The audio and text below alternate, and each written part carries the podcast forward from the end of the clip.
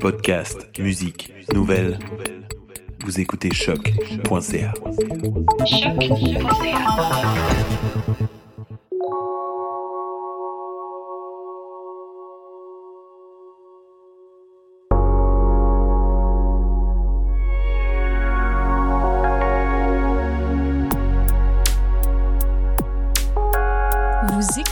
Échos intérieurs, un podcast sur la méditation avec Marianne La Liberté et François Lacerte.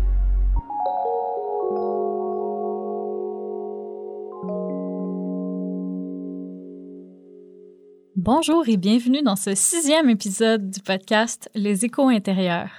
Aujourd'hui, on fait ça un petit peu différemment. C'est François qui va me poser des questions. En fait, on s'est dit que ça serait intéressant pour vous que vous appreniez à nous connaître davantage. Donc, euh, aujourd'hui, ben, c'est François qui m'interroge sur mon parcours. Puis la prochaine, euh, le prochain épisode, ça va être l'inverse. Je vais interroger François sur son parcours. Donc, je laisse la parole à François. OK. Ben, peut-être tu peux commencer par nous parler un peu de ton parcours. Justement. Euh, si vous avez écouté l'épisode précédent, numéro 5, vous saurez que euh, quand j'étais jeune, j'étais très attirée par la vie de moine.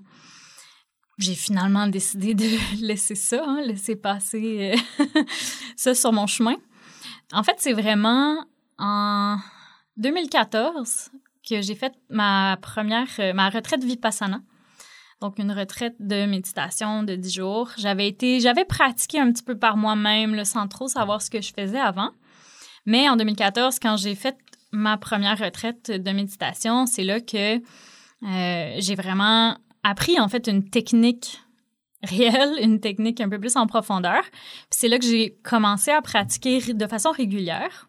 Avec le temps, avec la vie, les études, j'ai perdu un peu cette pratique-là.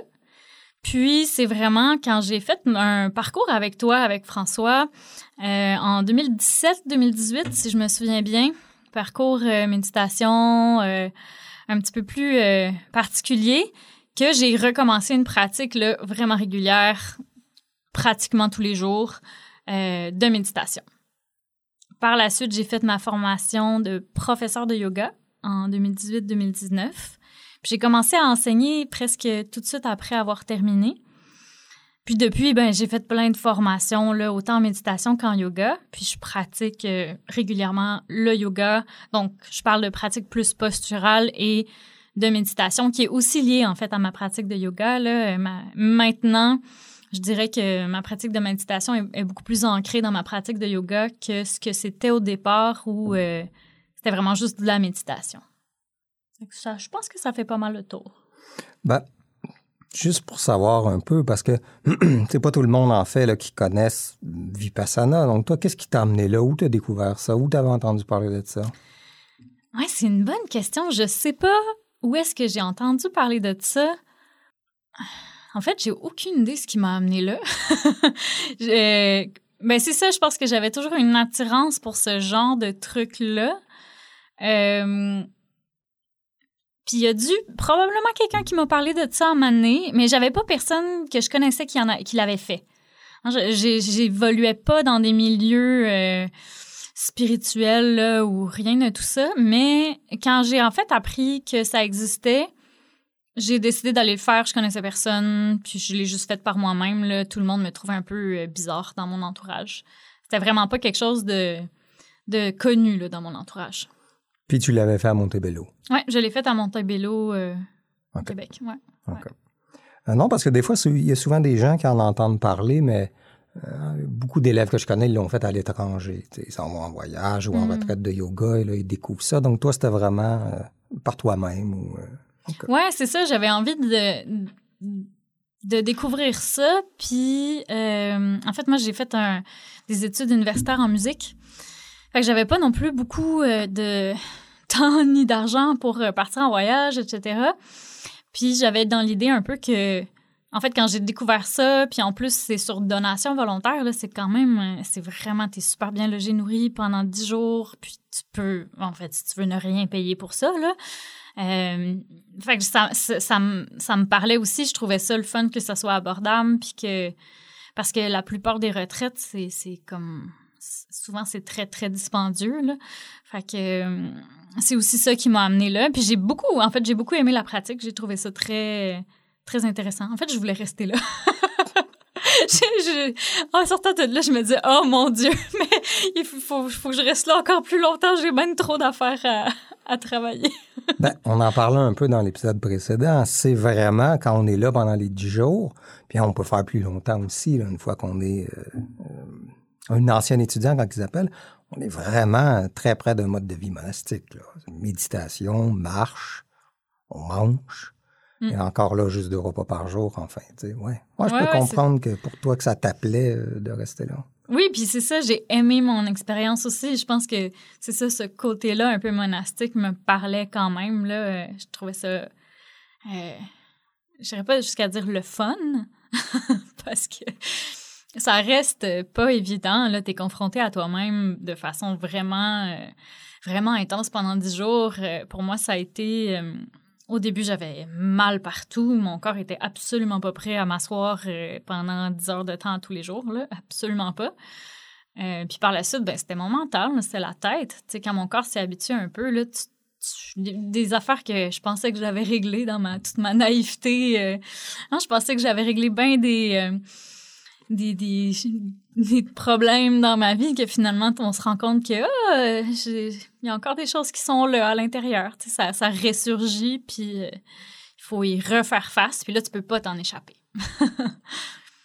Mais ça a été justement une belle expérience pour ça parce que ça m'a aussi donné un, un, outil pour travailler avec ça. En fait, c'est la méditation, c'est ça que ça m'a donné, un outil. Ben, donc, on pourrait peut-être dire, hein, parce que là, je voulais te demander de, de comment ta pratique a évolué au fil des ans. On pourrait peut-être dire, est-ce que c'est Vipassana qui, a été comme la première technique que tu as pratiquée de façon soutenue, mais après, comment tout ça a évolué? Oui. Euh, ben oui. Oui, parce qu'avant Vipassana, j'essayais de méditer un peu sans trop savoir quoi faire. Après ça, la méditation, ben Vipassana m'a donné une structure, une technique. J'ai pratiqué régulièrement pendant un certain temps, puis après, j'ai complètement perdu ça. Euh, mes études en musique me prennent énormément de temps. Ça aussi, c'est une pratique, en fait. Fait que là, ma pratique, c'était vraiment juste pratiquer euh, pour mes, mes récitals, mes, mes concerts, etc. Puis c'est en faisant plus mon parcours avec toi euh, que je me suis remise à avoir une pratique assidue. Donc là où je m'assoyais sur mon coussin de 30 minutes à une heure par jour là, pendant quelques années. Puis je dirais que dans la dernière année particulièrement, où j'ai travaillé à temps plein, en plus d'enseigner le yoga. Hein, c'était une année euh, de pandémie. je ne sais pas quand est-ce que vous allez écouter ça. Mais euh, euh, c'est ça. Donc, dans cette année de pandémie, ben, finalement, je me suis trouvé un travail en plus de, de mon enseignement du yoga parce que c'était pas suffisant. Puis là, j'ai beaucoup moins de temps euh, beaucoup moins d'énergie aussi à mettre dans ma pratique. Fait que ça a vraiment diminué. je parle plus de 5 heures, 15 minutes peut-être par jour de juste prendre le temps de d'observer mon souffle, quelque chose de très, très simple parce que j'ai moins cette énergie-là. Fait que je dirais que c'est intéressant parce que c'est allé un petit peu plus en profondeur pendant certaines années. Puis là, c'est revenu... c'est différent, là, souvent, j'ai l'impression d'être plus en surface parce que j'ai, j'ai, je prends pas le temps, en fait, de venir vraiment me concentrer puis vraiment aller euh, profondément dans ma pratique. Mais euh, ouais, c'est intéressant de voir comment ça évolue, comment ça change, comment euh, il y a quelques années, je pouvais faire une heure de vipassana sans trop de problèmes, puis là, cinq minutes, c'est difficile. Ok, ouais. Ben, si tu me permets, euh, d'abord, juste une petite question euh, un, peu en, un peu à côté du sujet. Toi, tu as étudié en, quoi en musique, tu dis? J'ai étudié en chant classique. Bon, ben, j'espère que les auditeurs ont bien entendu. Peut-être qu'à un moment donné, vous aurez droit à une petite. Euh, petite toune, quelque chose? ça fait des années que j'ai pas chanté. En fait, j'ai complètement arrêté depuis mes études. Là. Je me suis concentrée à d'autres choses. OK. Mais enfin, hein, on retient ça, tout le monde. Euh, donc, tu nous as parlé un peu du, temps de ta pratique. Mais au-delà, mettons, de la durée de la pratique, à quoi ça ressemble ta pratique en général aujourd'hui, mm-hmm. euh, aussi dans les techniques que tu, euh, que utilises? Oui. je vais pratiquer principalement assise sur mon coussin. Je vais m'asseoir, euh, méditer pour un certain temps, ben, pratiquer pour un certain temps. Euh, vu que ma concentration est plus difficile, je pratique plus des techniques simples, donc observation du souffle, euh, des techniques plus d'initiation à Vipassana, parce que Vipassana, ça reste la technique que je pratique de façon régulière. Je dirais que c'est ma, ma, pratique la plus ma, de base. Là. donc, je vais faire c'est ça, des petites pratiques simples pour juste travailler ma concentration parce qu'elle est vraiment plus difficile. Fait je me, je me lance pas dans justement des grosses pratiques de vipassana parce que de toute façon, je sais que j'arrive pas à me concentrer assez longtemps pour que ça vaille la peine. Et je vais faire ça, je vais faire des petites visualisations. Je dirais que ça varie, mais c'est quelque chose de, ça reste quelque chose de très simple aujourd'hui, en fait. Euh, sinon, dans ma pratique posturale aussi en yoga, j'essaie d'être attentive à un niveau plus subtil. Je dirais pas que c'est de la méditation nécessairement, mais je travaille ma concentration encore dans ces moments-là. Puis dans ma vie de tous les jours, j'essaie de porter une attention à ce que je fais, à certains moments où ce que je vais vraiment me dire, OK, là, je porte attention, je me concentre sur ce que je fais pleinement. Euh, puis j'essaie de, de, juste faire ça. Juste faire ça étant, je ne pense pas à d'autres choses en même temps. Je laisse les pensées aller, mais mais je me concentre vraiment sur ce que je fais. Fait ça me permet d'aller chercher des petits moments un peu plus méditatifs, autres que sur mon tapis, sur mon coussin. Parce que quand j'arrive le soir, souvent, je suis physiquement fatiguée, j'ai de la misère à rester assise. Euh, puis même chose mentalement, je suis, je suis fatiguée aussi, fait là, la concentration est difficile, mais le matin aussi, parce que je me lève tôt. c'est comme une façon que j'ai trouvé de ben, d'intégrer la méditation à mon quotidien, euh, sans nécessairement m'asseoir dans, sur mon coussin puis pratiquer pendant une heure. Ben, ce qui est intéressant, en fait, aussi dans, dans la façon, puis c'est, un beau partage, en fait, parce qu'on le voit que euh, notre pratique va être, euh, entre guillemets, teintée par, par notre vie. On n'a pas le choix. Oui. Donc oui, si tu es plus fatigué parce que le, plus de boulot ou euh, changement important dans ta vie, ouais, forcément, faut, faut, euh, faut être capable d'en prendre conscience, de l'accepter, puis de pas. Hein, on revient à quelque chose qu'on avait dit dès le début. Faut pas se torturer là-dedans. Ça donne dans, notre pratique de méditation, hein, c'est une pratique, c'est pas une torture. Donc, faut être capable des fois justement de revenir à quelque chose de plus simple. Puis, euh... Ouais, puis c'est c'est quand même intéressant aussi étant donné que j'ai déjà eu une pratique beaucoup plus soutenue, c'est quand même aussi un travail personnel d'acceptation, en fait, que mhm. qu'aujourd'hui, ben, j'y arrive pas, puis c'est correct, puis probablement que ça va changer, en fait, probablement que je vais revenir à m'emmener à des pratiques beaucoup plus soutenues, puis c'est très correct aussi, il n'y a pas de bonnes ou de mauvaises euh, pratiques. je pense que c'est important euh, à garder, en fait, euh, ben, ce qui est intéressant, peut-être aussi, tu, tu, parce que tu en as fait un parallèle avec le yoga, c'est la même chose au niveau de la pratique posturale. Il y a des choses, des journées on peut faire, d'autres journées, il ne faut, faut, faut, pas pousser, sinon il y aura peut-être blessure. Il faut être capable d'accepter que des fois, on a moins d'énergie, moins de disponibilité pour une raison X. Encore une fois, par rapport à des choses qu'on a faites dans notre journée, dans notre semaine, qui vont venir affecter notre, notre pratique posturale ça me permet aussi de me rendre compte que, ah, ben, j'ai plus ou j'ai moins de place pour ça dans ma vie maintenant. Est-ce qu'il y a des choses que je peux changer pour refaire de la place pour ça? Mm-hmm. Parce que ça reste. Moi, j'ai la liberté encore. Euh, tu sais, j'ai pas d'enfant, j'ai quand même de l'espace que je pourrais prendre euh, pour, euh, pour arriver à avoir plus d'espace pour ça dans ma vie. Mais c'est aussi d'accepter que ben justement la vie c'est des cycles ça change tout le temps puis il y a des moments où ce que ben ouais, peut-être que ça marche moins bien que d'autres. Mm-hmm. une chose que j'aime beaucoup faire aussi euh, moi je suis une fan de thé. En fait on est deux fans de thé.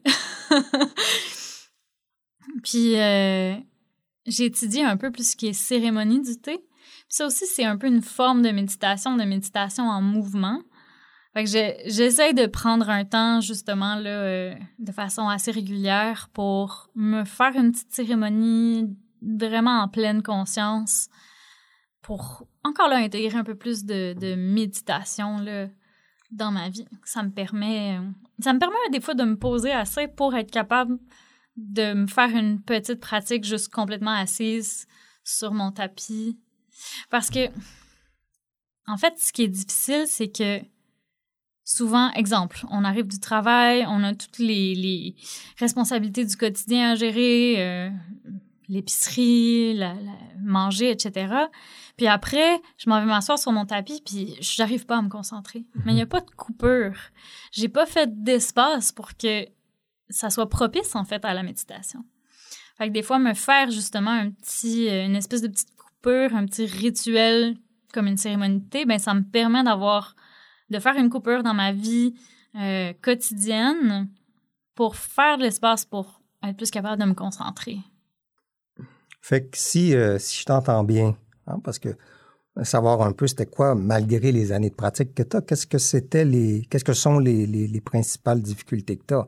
Donc, je comprends qu'il y a la, la, concentration plus difficile de ce temps-là, peut-être le temps de, de trouver de l'espace aussi pour ça. Est-ce qu'il y a autre chose? Oui.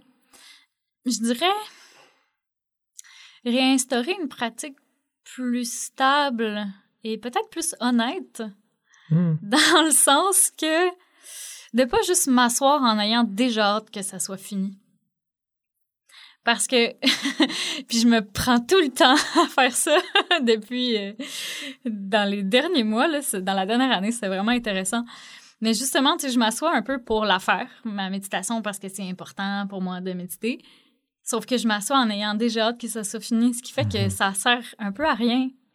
Parce que je fais juste attendre que ça passe, mais mm-hmm. je pratique pas ma concentration pendant ce temps-là. Fait que c'est vraiment de ben justement d'avoir l'honnêteté, puis là je le dis à, tous les gens qui nous écoutent, mais d'avoir cette euh, ouais cette honnêteté là envers soi-même, d'accepter que ah ouais tu euh, bypass si j'ai pas de meilleurs mots en français là, mais un peu cette pratique là que tu es supposé faire, puis tu la fais pas vraiment. Mm-hmm. ben, D'où ce qui est intéressant, ce que tu as dit au début, de d'avoir l'intelligence de la pratique, de revenir des fois vers des, des techniques plus simples, mm-hmm. justement. Ouais. Oui, puis je dirais que comme prof de yoga, de méditation, ça me permet de comprendre aussi bien les réalités des gens. C'est des fois quand on concentre sa vie juste à ça, on a peut-être moins euh, l'expérience en fait de ce que c'est la vie des gens en général. Puis le fait de travailler à temps plein, euh, ça, ça m'a permis aussi de, puis j'ai un travail physique, là, fait que ça m'a permis de comprendre aussi d'autres réalités, puis ouais, de le vivre, en fait, de l'expérimenter réellement.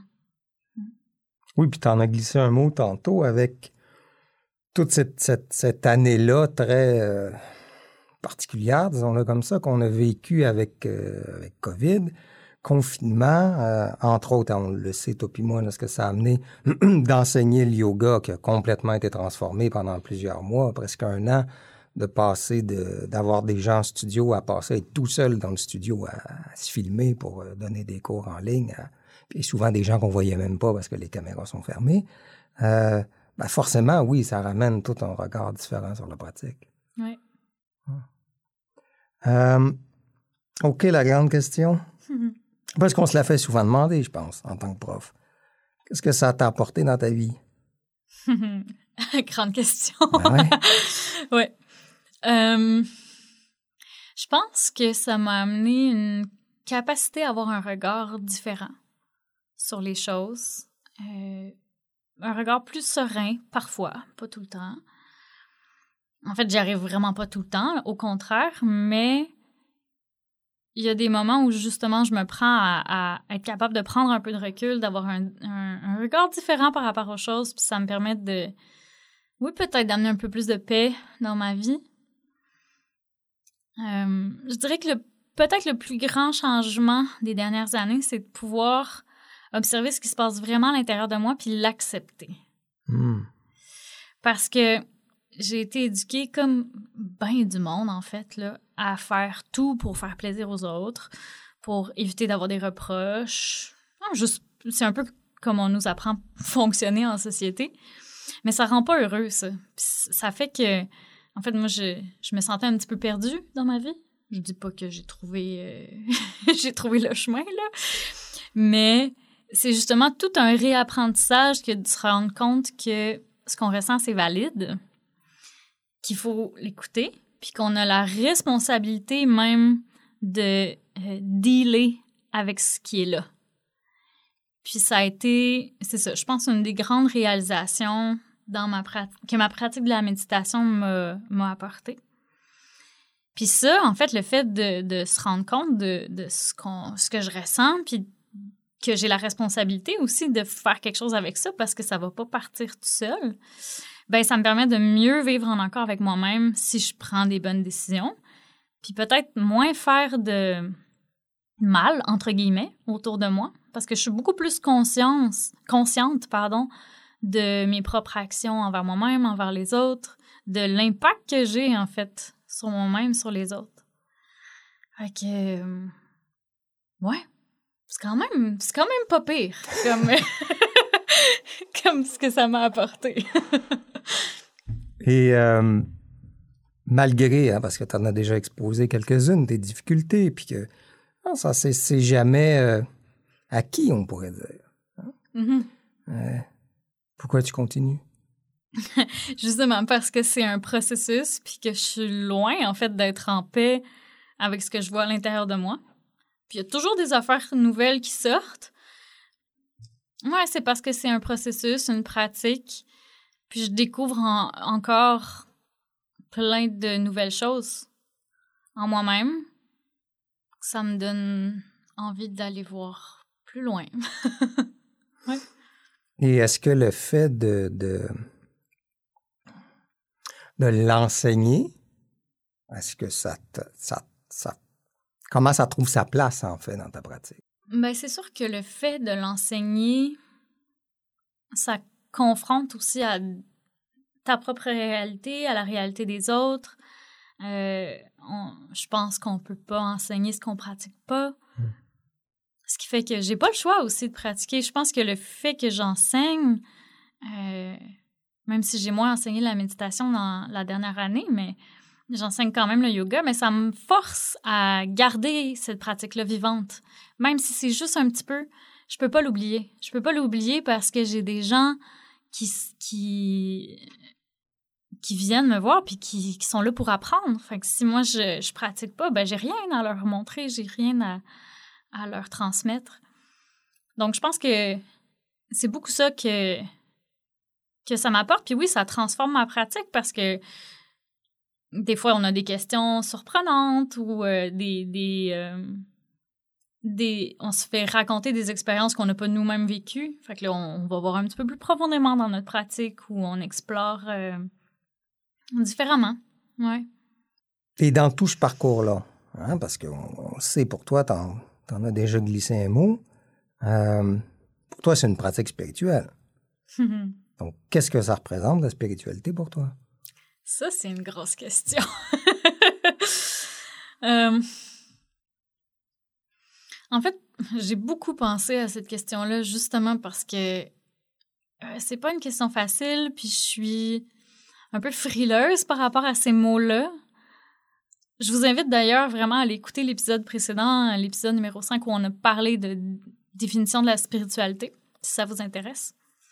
Mais pour moi, je dirais que c'est une façon d'entrer en relation avec le monde. C'est un, regard différent sur les choses qui est plus large, en fait, plus loin que juste mon nombril, mes malheurs, mes bonheurs, mon bonheur à moi, euh, pour prendre en compte le reste du monde, puis reconnaître qu'il y a plus grand que juste moi.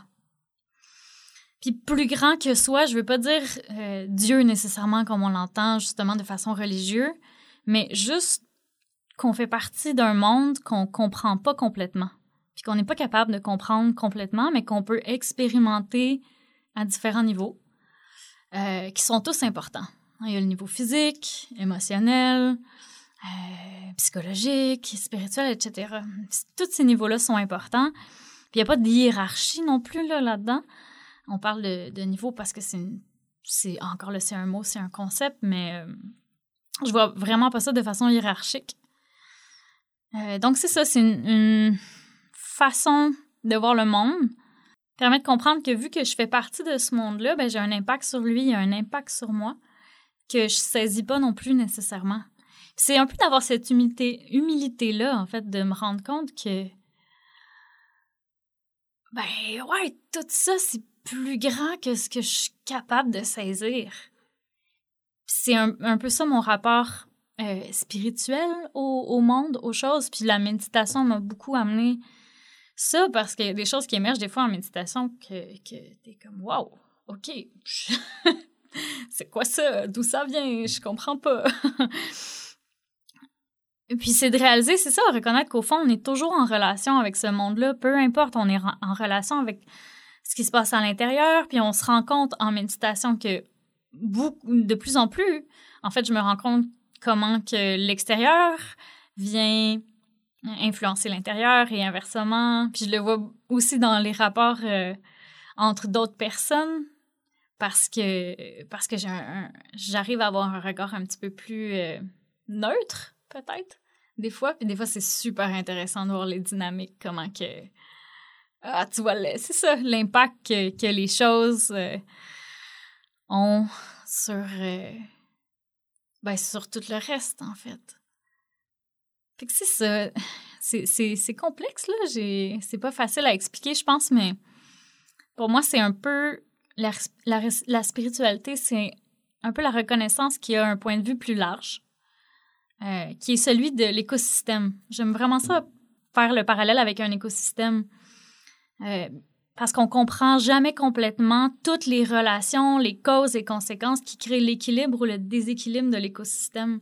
Mais cet écosystème-là, a une espèce d'intelligence, en fait, qui fait que ça fonctionne, qui fait qu'il est en équilibre ou que s'il est en déséquilibre, il va rechercher cet équilibre-là par divers facteurs. Donc, pour moi, c'est ça un peu la, la spiritualité, c'est de reconnaître que ben, je fais partie d'un écosystème, je suis un écosystème en moi-même aussi. Puis, euh, c'est plus grand que ce que mon cerveau sera jamais capable de comprendre. Fait que c'est d'avoir l'humilité de reconnaître que, ben oui, il y a plus grand que, que tout ça. Puis au final, ben, il reste mon expérience. Puis c'est la façon dont je vais rentrer en relation avec moi-même, avec les autres à chaque instant. Puis ma présence à cette expérience-là. Hmm. Je sais pas si c'est clair, mais ça fait pas mal le grand résumé de ce que c'est pour moi la spiritualité. Ben, si c'était pas clair, les auditeurs vont nous envoyer leurs questions. voilà. En même temps, avec les suggestions de chansons. ah, il me lâchera plus, là, là-dessus. OK. Euh, ben, hein, au lieu de nous suggérer une chanson, si tu avais un livre, parce qu'on se le fait souvent demander, si tu avais un livre à suggérer qui traite soit de spiritualité ou de méditation ou peut-être même de yoga, si tu avais un livre à nous suggérer, ça serait lequel? Moi, j'ai bien aimé Bouddha rebelle de Dzogchen Ponlop Rinpoche. C'est un livre euh, sur la méditation, euh, vraiment plus euh, d'influence bouddhiste, mais qui est très, très bien vulgarisé, je trouve, qui parle de techniques vraiment accessibles, de, de, tout ce qui est la philosophie bouddhiste de façon vraiment accessible. Donc, ouais, j'ai vraiment, j'ai vraiment aimé ça. On l'écrira dans les notes du podcast, la référence. Ça a vraiment été un, livre euh, que j'ai beaucoup apprécié. Quand, tu dis accessible, qu'est-ce que tu veux dire? Bien, justement que c'est très vulgarisé parce qu'il y a des fois des livres euh, traditionnels dans des grandes traditions, c'est un petit peu... Euh, d'abord, c'est des, des, images qui nous correspondent pas nécessairement en tant qu'occidentaux, ça fait pas partie de notre culture. Euh, on est assez frileux par rapport à certains concepts plus justement spirituels, religieux, qui peuvent être très présents dans des cultures d'où la méditation vient, si on parle de bouddhisme, d'hindouisme. Donc, c'est ça, euh, je trouve que un livre comme ça qui est très vulgarisé, ça permet d'avoir euh, une bonne compréhension de base de ce que c'est sans, sans se perdre dans tout le, le, le flafla ou sans se perdre dans les mots en fait. Ou comme tu as dit, des fois, des, des représentations, des iconographies ou des rituels, même des fois, qui ne vont pas nous correspondre ou, dont on ne comprendra pas le sens, en fait. Oui. Oui, puis d'ailleurs, parlant de rituels, pour revenir à ce que la spiritualité, c'est pour moi, c'est pas justement nécessairement des, rituels parce qu'on voit beaucoup, on voit beaucoup ça, hein, euh, des rituels euh, dans, dans, tout le milieu de la spiritualité, euh, sur les réseaux sociaux, etc. Mais pour moi, c'est pas. En fait, toutes les petites pratiques que je vais faire, comme yoga, méditation, boire du thé, tout ce qui peut être appelé un rituel, pour moi, c'est juste des petits rappels, en fait. M'aider à me rappeler que je suis pas obligée de voir les choses comme je le vois en ce moment. Je suis pas obligée d'être toujours prise dans une seule façon de voir les choses. Mais c'est pas ça, la spiritualité. Vraiment faire la différence entre ma spiritualité, c'est pas mon yoga, ma spiritualité, c'est dans ma vie en général. Puis le yoga, c'est juste un petit rappel. Puis oui, c'est un... Euh, comment on dit ça en français? Un framework. Un... Euh, bon, écoutez, hein, je, je trouve pas le mot, mais euh, c'est... C'est... une, disons, une pratique qui m'aide à me rappeler puis à, à revenir à cette vision-là du monde, mais c'est pas... Je suis pas dépendante de ça je trouve que ça devrait infuser tout le reste de ma vie, en vrai. Ouais. Hmm. Infuser, c'est un beau mot, ça. Ben oui. Pour quelqu'un qui aime le thé. Voilà. euh, ben pour conclure, hein, cette semaine, on va pas, on va pas suggérer de nouvelles, euh, de nouvelles pratiques, de techniques de méditation, mais on a pensé peut-être euh, proposer en fait une façon différente ou une autre avenue de toucher aux différentes pratiques euh, qu'on vous a suggérées euh, jusqu'à maintenant. Donc, si tu avais à nous proposer quelque chose pour approcher différemment la pratique pour les deux semaines qui s'en viennent, qu'est-ce que ce serait?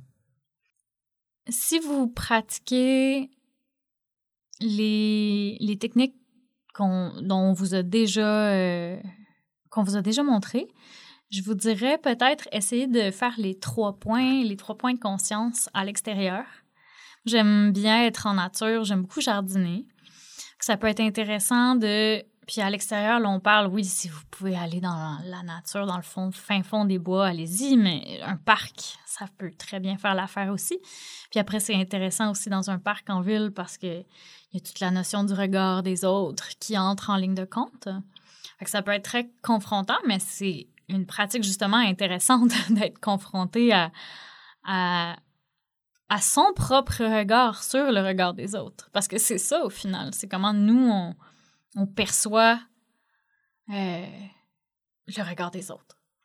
je vous inviterais peut-être à aller vous asseoir à l'extérieur puis faire cette pratique-là. Puis pourquoi celle-là?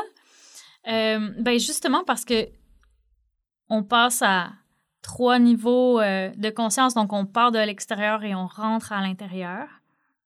Je pense que ça peut être intéressant de le faire sans vous mettre de, timer, juste, juste y aller un peu à votre rythme. Quand vous sentez que c'est le temps, on change de à peu près une minute là, chaque, chaque point. Ça, ça pourrait être intéressant. Sinon, euh, ben, ce qui n'est pas une technique dont on vous a parlé, mais comme je disais, pour moi, le thé, c'est vraiment une, façon de méditer aussi. Fait que si euh, vous buvez pas de thé, mais faites votre café, mais vraiment en conscience. Ça peut prendre cinq minutes, mais juste dire, OK, je vais prendre le temps en faisant mon café, puis en le buvant, d'être conscient le plus possible de, tout ce que je fais. Donc, on parle de des sensations de quand je prends ma tasse dans mes mains, la chaleur, euh, les sensations du liquide dans ma bouche, les, les saveurs, l'odeur, tout ça, ça vient chercher des choses en nous. Fait que ça, vraiment juste observer ça de façon neutre. Pas chercher à juger s'il est bon ou pas notre café aujourd'hui. Puis peut-être euh, même suivre le, le chemin du café dans notre corps parce qu'on peut sentir ça euh, jusqu'à un certain point. C'est un, breuvage chaud qui descend dans notre œsophage, ça se sent assez, euh, assez loin. Fait que développer un peu ces sensations-là plus subtiles dans notre corps. Fait que je vous dirais, si vous en avez une à faire à tous les jours, puis que vous buvez thé, café, tisane, mais peut-être peut-être faites ça. Ouais, de pratiquer un geste connu, familier, mais plus en pleine conscience. Ouais, avec un regard différent, justement. Oui, je me permettrais peut-être juste de rajouter, hein, si vous essayez, comme elle a suggéré, de pratiquer à l'extérieur, ben soyez, euh, soyez clément avec vous-même, parce Oui. qu'il y a beaucoup plus de distractions. Hein. Ça doit pas devenir une expérience qu'on qualifie de bonne ou mauvaise, ou vraiment pas le voir comme, un- comme une performance. Il faut absolument que j'arrive à faire la même chose assis dans un parc à Montréal où il y aura énormément de distractions versus euh, chez soi, euh, dans un endroit plus calme. hein. Il, faut, il faut être conscient de ça, vraiment le prendre, comme tu dis, comme une, une- une expérience, mais de pas être trop sévère avec soi-même. Parce que Non, exact. Ben, c'est de garder l'ouverture, que peu importe ce qui arrive, peu importe ce qui émerge. Puis c'est ça, en fait, le but de la pratique, c'est de voir qu'est-ce qui émerge de l'intérieur de nous. Fait que si ce qui émerge, c'est la peur du regard des autres, du jugement des autres, ben c'est ça qui est là. Fait que je vais observer ça sans le juger. Puis c'est ça qui est difficile. Mais c'est ça la pratique de la méditation. Puis pour moi, c'est ça, un- ouais, une pratique spirituelle aussi. ben voilà. Ben merci beaucoup, Marianne. Ça me fait très plaisir. On se rejoint pour euh, dans notre prochain épisode où je vais interviewer François. On vous souhaite d'ici là une bonne pratique.